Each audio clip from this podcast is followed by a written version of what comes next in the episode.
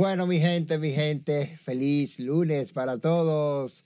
Aquí arranca el postre de la tarde. Ey. Robert, me dejaste solo, ¿viste? Me dejaste solo. Ah, ¿viste? no, es que la gente ¿Eh? extrañaba el gustico, la El gente gustico, extrañaba el señores, gustico eh. de Link. Eh, cae bien, cae bien, ¿verdad, Gabriel? A esta hora, gente Un almorzando postrecito de Ajá. lunes para empezar la semana bien. Para empezar la semana. Por cierto, por cierto, ¿cómo les fue a ustedes este fin de semana? Bien, tranquilo, con mucho aguacero, tranquilito en la casa. Muy bien. Como, como liceísta no me fue muy bien, pero dentro de Bueno, lo que cabe. Eso bueno, no cuenta, hombre, eso no Bueno, cuenta. eh, señores, Para- para para uno. yo- para el orgullo sí, para el orgullo Dos sí. liceístas contra No, mí. Oye, no me cayeron arriba, pero vinieron, vinieron bien despedazados de allá. Parece que se le congelaron las garras al tigre por el frío que hacía allá en el City Field de New York. Pero, señores, perder tres juegos en línea frente a tu fanaticada de, de Nueva York, allá donde hay tantos dominicanos, es una vergüenza. Es un Eh, estadio que ya es un estadio de pelota bien. O sea, había que, aunque se ganó uno, dos. Ah, ¿tú ves? Tú sabes, ahí estaba diciendo el director del equipo que, que como no contaban para la. Sí, para fue- el fueron suaves, se le ellos excusa. O sea, que querían perder. No me, no me digan que querían perder frente a las águilas en un Pero público como no dominicano. contaba, eso fue No, para no. chancear los que están ahí en el No, sótano, no, las no, águilas. No, no, no, no. No, pero tú sabes que siempre hay una rivalidad eh, fuerte, fuerte entre esos dos equipos. Nadie quiere perder.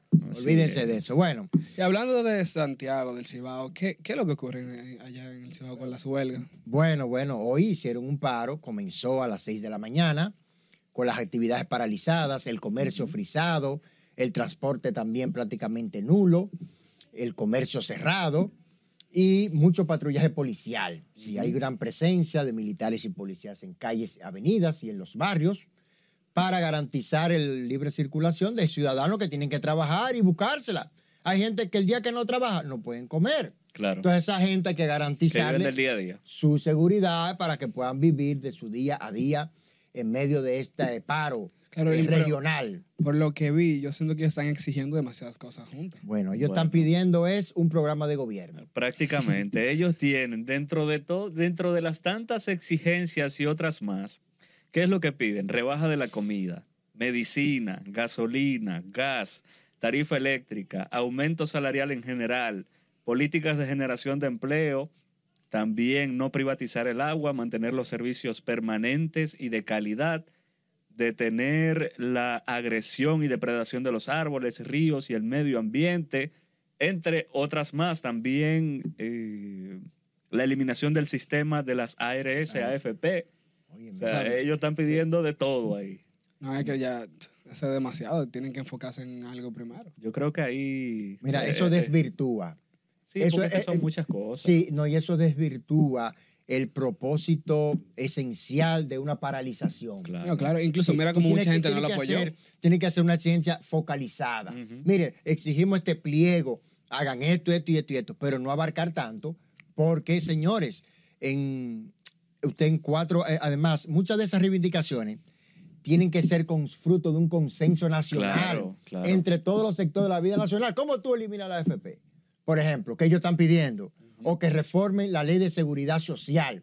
Tú no lo puedes imponer eso, eso no se puede imponer. Ni por Por- paro ni por nada. no, y por nada, porque son grandes intereses que están involucrados. Claro. Tú tienes que sentarte a dialogar con los sectores involucrados de la vida nacional, sectores políticos, económicos, sociales, de la sociedad civil, todo el mundo es sentarlo y entonces construir un pacto Sí, para que esa, lograrlo. esa es una de las constantes, de hecho, del Colegio Médico, junto con las empresas que brindan, los- el sector privado que brindan servicios de salud y el gobierno. O sea, esa es una de las constantes que- que del Colegio Médico. Sí, eso es lo que, lo que más suelen pedir. Pero mira cómo eso genera esa falta de coordinación, porque vemos como muchas, eh, se- el paro se llamó a los comercios, se llamó al transporte, pero no todos cerraron y mucha gente salió a trabajar.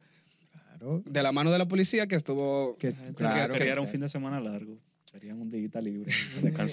Crea una falta de coordinación, al final le resta potencia al motivo Sí. del paro. Sí, ellos denuncian que el gobierno apresó unos 100 activistas de ellos, dice, incluyendo un dirigente importante en San Francisco y en otras localidades del Cibao. Eh, a veces se hacen detenciones preventivas, tú ves, porque hay cabezas calientes también, señores. Hay unos cabezas calientes que si fuera por ellos tuviera prendido el Cibao.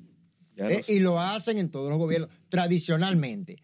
Por tanto, la policía incrementó su presencia en aquellas comunidades donde tradicionalmente ocurren disturbios y grandes conflictos que queman neumáticos, como Licey al Medio, Canca la Reina, San Francisco de Macorís y otras localidades del Cibao. Hombre, una muy buena decisión realmente por parte de la policía, porque normalmente estamos acostumbrados a que estas, estas marchas, esta- estas huelgas, se salgan de control y aquí vemos cómo ya están previniendo antes. O sea que Ujú. una muy buena decisión por parte de la policía. Así, es, y le da confianza a la ciudadanía, a los ciudadanos, cuando ven una patrulla, bueno, pueden Sí, se están- sienten se seguros, se, siente sienten respaldados. pueden- Respaldado. Entonces, ahí está. Y hablando también de la Policía Nacional Dominicana, bueno, señores, el general Eduardo Alberto Ten, director general de ese cuerpo policial, se despidió hoy, Robert, prácticamente, informando que han incautado más de 30 mil armas blancas y las han retirado de las calles en los últimos meses. Este viene siendo como su informe final, ya, salto de despedida. eh, su adiós, ¿verdad? Porque ya a partir de mañana va a asumir el general Ramón Guzmán Peralta, se va a poner al frente, va a dejar DGC y se va a poner al frente de la Policía Nacional, mientras que el general Alberto Ten asumirá otras funciones como asesor en materia policial para aportar su gran experiencia, ¿verdad? Ya más de dos años Sí. al frente de la uniformada, ya cumplió su ciclo. Entonces, eh, presentaron las armas, las desplegaron, Robert, las mostraron en público en la explanada del Palacio de la Policía Nacional. Ahí estaba el presidente Abinader, estaba el ministro de Interior y Policía, Jesús Chubásquez, el ministro de la Presidencia, Joel Santos, y otros funcionarios destacados que pudieron ver ahí, estaban en pilita, Sí. ahí la, la pusieron ahí. Sí, se ve como un homenaje. Sí, sí, pero tú sabes que una de las inquietudes, hablando de eso, una de las inquietudes que había, comentarios entre las personas en las redes sociales el fin de semana era precisamente a la referente a la designación también de, del jefe de la policía, que si el Intran y estos movimientos que se han estado haciendo, que debieron haberse hecho como de inmediato y no esperar varios días, porque entonces se presta también para hacer cosas que no son del todo correctas cuando sabe que van a haber movimientos. Bueno, sí, Se Robert, hizo eso- viral, se viralizó un video también por allí de una persona que dio un dinero para que le dieran un arma, un arma de fuego. Eso estuvimos viendo comentarios entre las personas. Fue una de las inquietudes que pudimos ver ahí también. ¿no? Y se hacen asignaciones, designaciones de último minuto, porque ya tú vas para afuera y tú tienes que dejar a tu gente ahí resguardada y posicionada. Tú, eso se, se hace desde la jefatura. Pero tendrá sus razones. Quizá quería escuchar el último reporte de hoy lunes. Recuérdate que los lunes el Los presidente lunes el se presidente, reúne, sí, eh, darle seguimiento al plan de seguridad, de seguridad ciudadana y quería ver ya el último reporte que fue hoy que le rindió el director saliente de la policía. Entonces, si entraba uno nuevo, no iba a tener la información Claro. suficiente para ofrecérsela al primer mandatario. ¿tú ves? Eso puede ser. Porque recuérdate que ahorita, ya dentro de un par de horas, el presidente va a ofrecer la semanal, Claro, que es su encuentro también. semanal con la prensa, la bendición de todos los lunes en el Palacio, donde él tendrá que referirse a ese tema y a otros temas. Por ejemplo, la misma huelga, él va a tener que hablar Claro. de eso, ¿verdad? Y su respuesta eh, de su gobierno ante esas demandas que hacen esos grupos populares. Entonces, el presidente tendrá ahí unos temas calientes y va a tener que ofrecer datos y va a tener que Claro. responder como lo hace. Mira, Lin, y a propósito de la semanal y hablando sobre el tema de la prensa, eh, traigo una noticia muy positiva por parte de República Dominicana y es que la Sociedad Interamericana de Prensa, que se encarga, se encarga de, estos temas, nos presentó el informe de Chapultepec. Es un informe que viene, se viene haciendo de 2020 en, América y lo que el informe busca es eh, brindar esa información acerca de la libertad de prensa que hay en los países. Incluso República Dominicana se posicionó de primero con un 80 por- 81% y se, pol- se posicionó en solitario en un país que presenta libertad de expresión plena. O sea, aquí tenemos libertad de expresión eh, totalitaria y vemos algunos países que han, han bajado, han subido. Países, por ejemplo, como Venezuela, Nicaragua y Cuba no cuentan con libertad de expresión. República Dominicana está en el tope, en solitario. Por encima de países como Chile, Argentina, Estados Unidos, incluso Canadá. O sea, que un dato muy interesante analizando esa, esa información que nos diste sobre la semanal, La semanal es algo que el presidente hace eh, todos los lunes, Claro. pero él suele y acostumbra a hablar mucho con la prensa. O sea, que es un dato muy Claro. importante. Sí, que le hacen Sí. preguntas relacionadas a temas que, que afectan al país en general, periodistas que están informados, se, se documentan acerca de las situaciones que están aconteciendo y aprovechan el escenario para, para dialogar con el presidente y el mismo presidente responde ahí de esa, de esa No, y situación, que vemos- lo ha hecho muy bien, ¿eh? Sí, claro, y bien. vemos que esa transparencia que, que se predica en su gobierno realmente da frutos. O sea, año tras año vamos subiendo. Hoy nos colocamos de primero en solitario. Eh, miren, evidentemente el país goza de un clima democrático que se expresa sobre todo en la libertad de palabra. O sea, aquí hay libertad de palabra, que muchas veces se torna libertinaje. Entonces, Sí. eh, sobre todo en las redes sociales, ¿eh? Señores. No, y todo, esta, todo este auge de los medios digitales también. Entonces, teniendo nosotros libertad de expresión, eh, hay que saber también que hay, hay, que, hay que mantener el respeto, hay ciertos límites también que mantener y no convertirlo en un libertinaje que ya después incluso es hasta desagradable. No, claro, y es muy importante también ver que es- esto también puede ser contraproducente en algunos sentidos porque vemos eh, mucha ideología a, a- a- a través de los medios. Vemos como algunos comunicadores intentan eh, llevar mensajes a la población que realmente no deberían ser los lo que la, po- la población consuma. Pero realmente eso es lo que crea la libertad de expresión, que las personas puedan decir lo que quieran en el momento que quieran, sin, claro, sin dañar a otros, sin Mira, crear e- esos Pero conflictos. es que, voy, mira, ningún derecho humano es absoluto. Todo tiene su límite. Hasta la vida tiene su límite, que llega hasta la tumba. Entonces, la libertad de palabra no te hace a ti un ser impoluto, un ser inexpugnable que te permite a ti decir, ensuciar reputaciones y acabar así de manera desagradable con todo el, con todo el que se te antoje. Entonces, Ujú. tiene que tener una reglamentación. Por eso se está elaborando un código de comunicación moderno Ujú. para establecer mm, reglas claras. y algo que tú dices muy interesante, o sea, realmente al final la libertad es la cualidad que yo tengo de hacer las cosas que me plazcan siempre y cuando yo no dañe al otro. Así es. Señores, vamos a ir a una breve pausa, pero no se muevan de ahí, porque al regreso tenemos más temas, entre esos, política, señores, Omarcito y Faride. Mm, bueno, ¿Qué bueno, pasará bueno, ahí? eso está Vamos está Vamos a está Al volver de la pausa lo vamos a comentar. Volvemos en breve.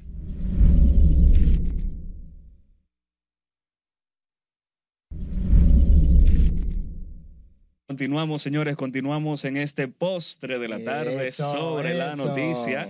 Recuerden que si usted acaba de llegar y no vio lo que estuvimos comentando en el primer bloque, puede buscar en nuestro canal de YouTube Noticias RNN en la sección de podcast sobre la noticia a las 7 de la noche. Allí vamos a estar.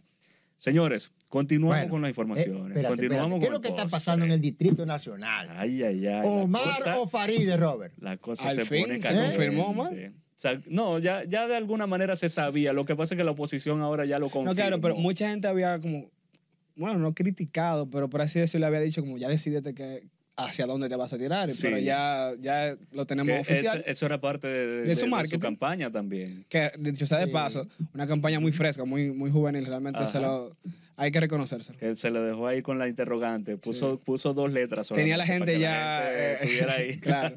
a la expectativa, pero ya la oposición, el bloque opositor, confirmó que su candidato a senador por el Distrito Nacional es Omar Fernández, hijo del expresidente Leonel Fernández.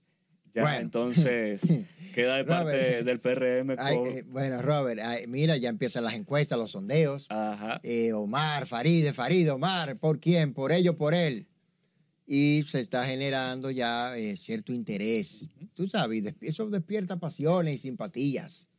Ahora, la alianza pudo lograr limar sus diferencias, ponerse de acuerdo y llevar candidaturas comunes en el Distrito Nacional. Entonces, quiere decir que eh, ahí van fortalecidos. Entonces, Omar es un candidato fresco, un candidato con poco rechazo, tiene carisma. El muchacho Sí. tiene carisma, porque hay que Tiene bastante apoyo del sector joven. es que su juventud, Sí, su sí. juventud le, le juega Su muy, muy, muy bien. O sea, Muy bien. Entonces, él cae bien entre los jóvenes principalmente y mujeres también, que, ¿verdad? Y tiene poco rechazo. Ahora, Farida ha tenido, ya ha pasado por el Senado. Eh, bueno, fue diputada primero, igual que Omar, fíjate, saltó al Senado y Omar quiere repetir esa historia, ¿verdad? Ahora bien, esa alianza naturalmente le da un gran impulso, le dan un empuje y lo sube como la espuma, porque no es lo mismo tú ir separado que, que- que juntos y unidos. ¿eh? Unidos pueden más. Además, que la principal base de apoyo electoral, el principal bolsón y la principal panza electoral de la Fuerza del Pueblo está El- en la capital, En el Distrito Nacional. en el Distrito Nacional. Correcto. Porque, porque el metro, ¿verdad? Construyeron el metro, hicieron un túnel, hicieron elevado, grandes obras, concentraron la inversión sí, pública Tiene, tiene en la respal- tiene el tiene respaldo de, de la población y cierto agrado por el trabajo que realizó el expresidente Leonel Fernández en sus tres periodos de, Sí, de gobierno. Óyeme, ahí es que está la base fuerte de, de- de la fuerza del pueblo. Entonces, y más unido ahora, Ya sería la, herencia. un plus- que- que el plus morado del PLD, entonces le daría un empuje mayor. Pues, tiene muchas entonces- cosas a, su- a su favor realmente. Entonces, yo todavía estoy dudando si Faride va a repetir como candidato o no. Recuérdense que faltan unos días Sí, faltan unos días. para presentarlo a la Junta, ¿verdad? Hoy es para presentar las alianzas. Correcto. Hoy se cumple ese Hoy se cumple el, el Pero todavía faltan unos días más para definir todas las candidaturas a todos los niveles. Ujú. Entonces vamos a esperar porque pudiera el PRM tener una baraja escondida debajo de la manga y pudiera sacar la última hora. No lo sabemos, ¿eh? Sí, claro. Entonces vamos a esperar porque es un gran riesgo. Tú llevar a Faride es un gran riesgo. Eh, Sí, aunque ella con, sea con- con talento- cierto- con ciertos traspieces que ha tenido en- Sí. en, su gestión, pero, pero claro, de igual yo- manera- igual tiene, tiene todavía cierta Sí. aceptación Farideh Raful en, en Tiene aceptación y tiene peso. Y yo entiendo que ahora mismo un movimiento, así como tú dices, un as bajo la manga, yo siento que le jugaría en contra el PRM, entendiendo el- la popularidad y el auge que tiene. Y entendiendo ahora. el escenario entonces en Claro. el que se estaría enfrentando Pero- Farideh. pero- Yo creo que el PRM le haría mejor que apoye. Pero entonces tú vas a ir a una derrota, una Bueno, posible derrota eminente. Sí, eso O, o también es algo que inminente, que- inminente. eso es algo que Entonces, tendría que analizar. Entonces tú puedes hacer un rejuego Partido de última hora, de última hora, para tratar de reacomodar la fuerza Ujú. y de reencantar a ese electorado que está ahí en el Distrito Nacional, que es la principal plaza electoral de la República. El símbolo del poder, señor, está aquí en Sí, la sí, en el- capital. en el Distrito Nacional. Claro, pero es que de igual manera, Faride cuenta con mucho apoyo, aunque tenga un cierto rechazo, cuenta con mucho apoyo en el distrito. Ella tiene su, ella tiene su plus, ella tiene su calada, tú ves. Pero tú me estás hablando de un candidato fresco que viene con gran No, claro, impulso eso es lo que digo. Y, y con una unidad detrás, que es sobre todo, tú ves. Eso es lo que digo, que yo siento que Omar ganaría independientemente del candidato del PRM. O sea, ¿tú crees que esa Bueno. plaza es, es inminente para...? No. No te, No, no te aseguraría, no, te aseguraría no, no, que, no. que él Yo ganara. creo, con- yo creo que hay que ver, hay que esperar a ver entonces cuál va a ser la decisión del PRM. Sí tiene un, un panorama, entiendo yo, un poquito, ya y teniendo de frente a Omar, que yo creo que es el, el candidato de parte de la alianza opositora que tiene más eh, aceptación, más carisma. Eso es lo que me al refiero, Contrario, ¿no? Al contrario del candidato presidencial, Leonel Claro. Fernández, que en las encuestas ha salido con una altísima tasa de rechazo. Sí. Eh, yo creo que Omarcito ha tenido más bien un, un cierto apoyo y muy- mucho del sector joven, jove- juvenil, o sea, juvenil. Sí. Y eso le podría jugar a favor. Un muchacho carismático que está tirando para adelante y, y que ha conectado con la gente. Ahí el PRM lo ha tenido quizá un poquito más, o lo tiene un poquito más complicado, pero igual yo creo que el PRM se ha mostrado como un partido bien compacto, se ha mostrado bien sólido. Yo creo que No, que si va, a ser Faride, si va a ser Faride, yo creo que la van a apoyar. Si va a ser ella, aunque la- el escenario se esté mostrando complejo. De hecho, el presidente Luis Abinader dice que, que él está confiado y que ellos van a ganar en primera vuelta. El Sí, pero eso es para, la- para las presidenciales. Para las Sí, presidenciales. sí, porque él sale alto en las encuestas.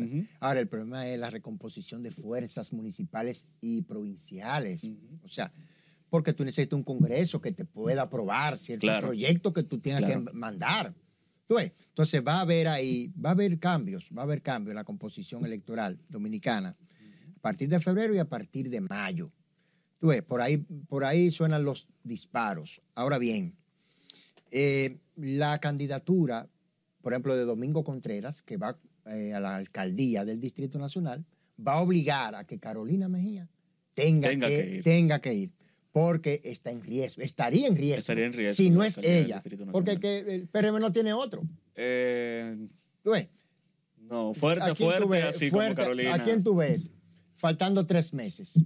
Sí, sí. está- Tú ves, o está- sea, eh, ella quería, era la vicepresidencia, todos lo sabemos, yo lo comenté aquí varias veces, pero la realidad la está obligando, porque ella en los números está muy bien posicionada. O sea, esa plaza sería de ella. Quizá para un 28, en dado caso. que Bueno, ya el presidente a habló de 5 o 6 aspirantes desde ahora para el 28.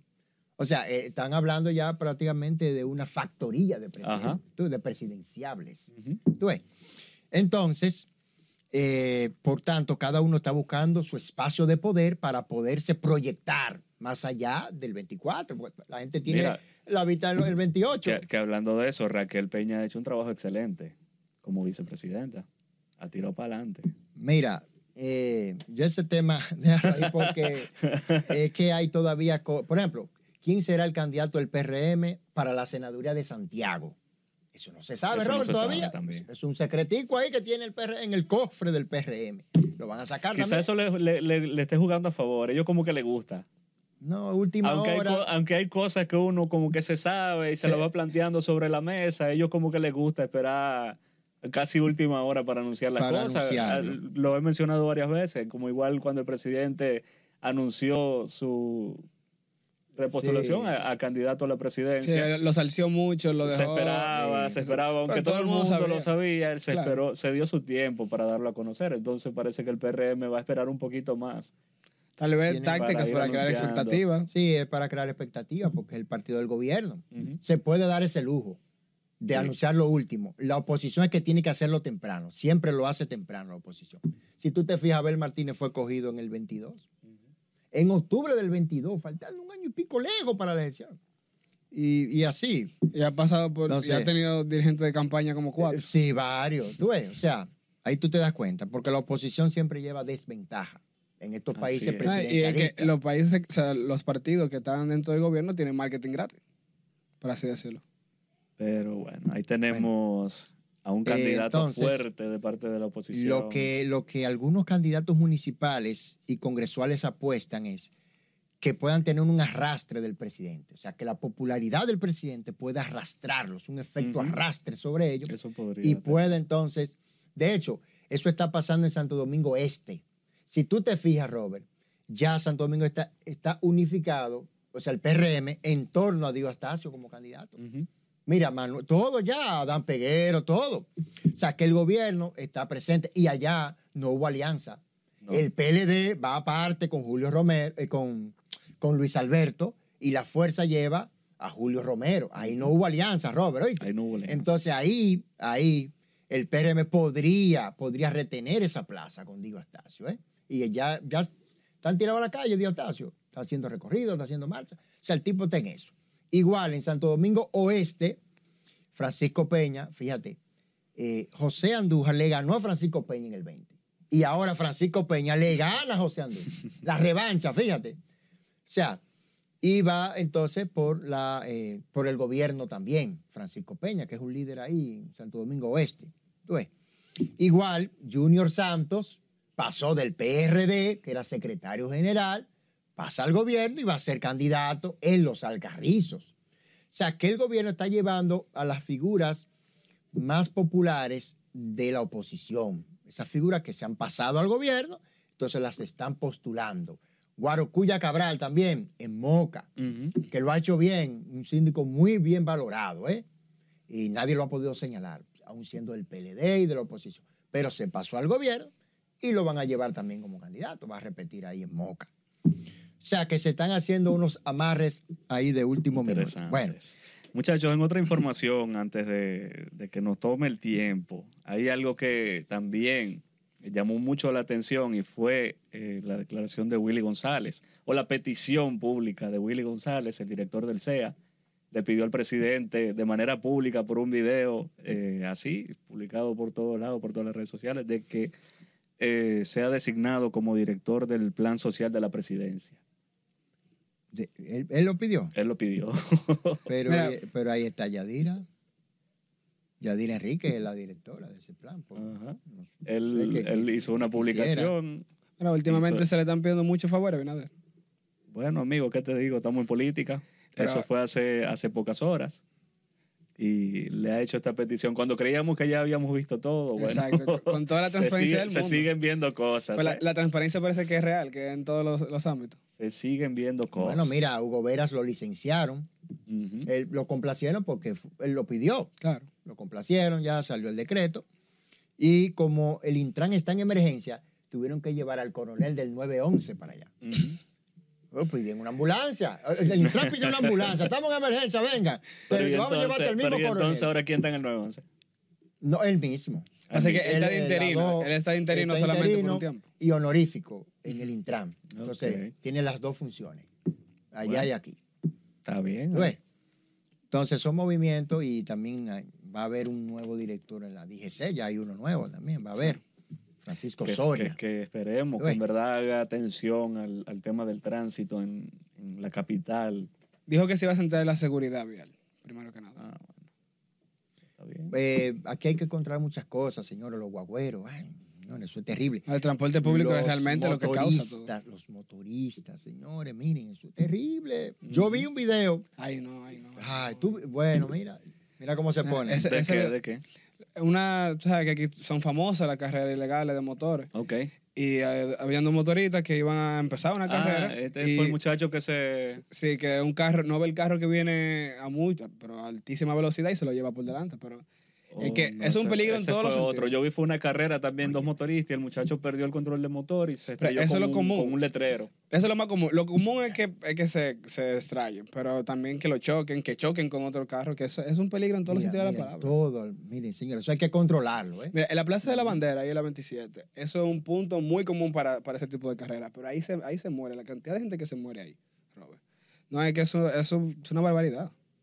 Y ese, ese video, Bueno, esperemos Bueno. que, que Hay que este, nuevo, este nuevo director de DGCET pueda realizar un buen trabajo allí en la en esta institución que verdad necesita mucha atención. Por lo menos en el Distrito Nacional el tránsito no, es un caos. es un caos. Entonces, esperemos que allí. incluso en la marginal de Santo Domingo Este hoy mismo denunciaban que debido a los embotellamientos que se dan y esos tapones larguísimos, están delinquiendo ahí. Choferes que lo atracaron y pasajeros que lo atracaron en el fin de semana por estos embotellamientos, que dentro del embotellamiento lo- lo- los atracadores aprovechan para despojarlo de sus cosas. Así es, así es. Miren, cambiando de tema, el Instituto Duartiano está afirmando que hay sectores de Haití que están atizando el conflicto con República Dominicana.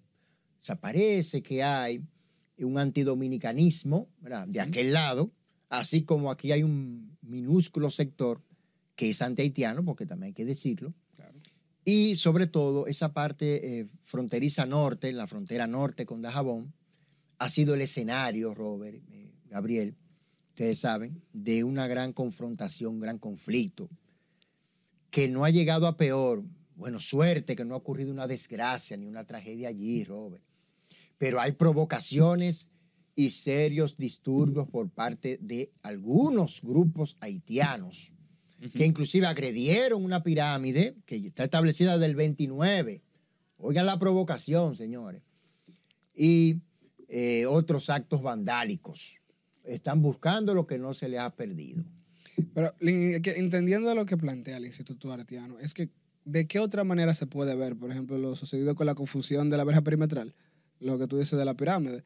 ¿De qué otra manera se puede ver sino como una provocación? Una provocación. Están esa- buscando, está buscando que República Dominicana aplique violencia, le dispare a uno de Y que ellos. incluso, incluso los videos de, de ese acontecimiento, todos fueron grabados por parte de los haitianos. O sea, que también se puede hasta manipular lo que estaba sucediendo ahí en ese momento. Claro.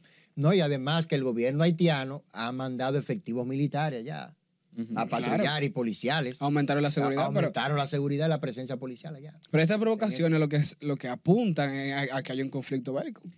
Sí, quizá eso es lo que están buscando también. Eh, recordemos también que, que Haití se ha beneficiado, o podemos, podemos decirlo, no es, no es una aseguración, ¿verdad?, acerca de que, que sea un hecho, pero re- eh, Haití siempre ha utilizado el de victimizarse Ante la ante comunidad los ojos de la, de comunidad internacional. Entonces, quizá una provocación eh, En la cual nosotros la haga verse como, wow, nosotros que no tenemos ejército, qué sé yo qué, la gente Y vinieron mira aquí, cómo gente abusadores. avasalla, claro. Exactamente, exacto. Entonces Esperemos que como no sea así. pretexto para condenarnos entonces en- ante el mundo. ¿Eh? Y nos acusan entonces de racistas, ¿verdad? Y de xenófobos y de antihaitianos. ¿Qué más podemos hacer nosotros por Haití, señores? Vamos a ver. Porque es que aquí hay gente que habla. Pero ¿qué más se le puede pedir al pueblo dominicano que haga por nuestros hermanos haitianos? Díganme ustedes, díganme. Ya sería ir a trabajar Aquí- para allá. ¿Eh? Ir a trabajar. Aquí de verdad se le ha dado muchísimo apoyo siempre. Siempre. Y, y yo creo que ahora es Bueno. que el- se ha buscado la intención de parte de República Dominicana y que ahora tenemos el respaldo de las organizaciones internacionales de, de atender esta, esta necesidad Esta que tiene la República Dominicana y principalmente Haití de resolver sus situaciones, Bueno. señores. Ya para despedir, señores, quiero felicitar y saludar a mi gente del Club de Domino de Villa Carmen, ahí en. Santo Domingo Este. Estuvimos por allá, Robert, el sábado dando pela. Ey. Y gané, gané, me fue muy bien allá. Eh, Roberto, eh, muchos saludos para usted, Don Virgilio, Máximo, Alberto, Alcedo, eh, Ramón, todo, todo, todo por allá.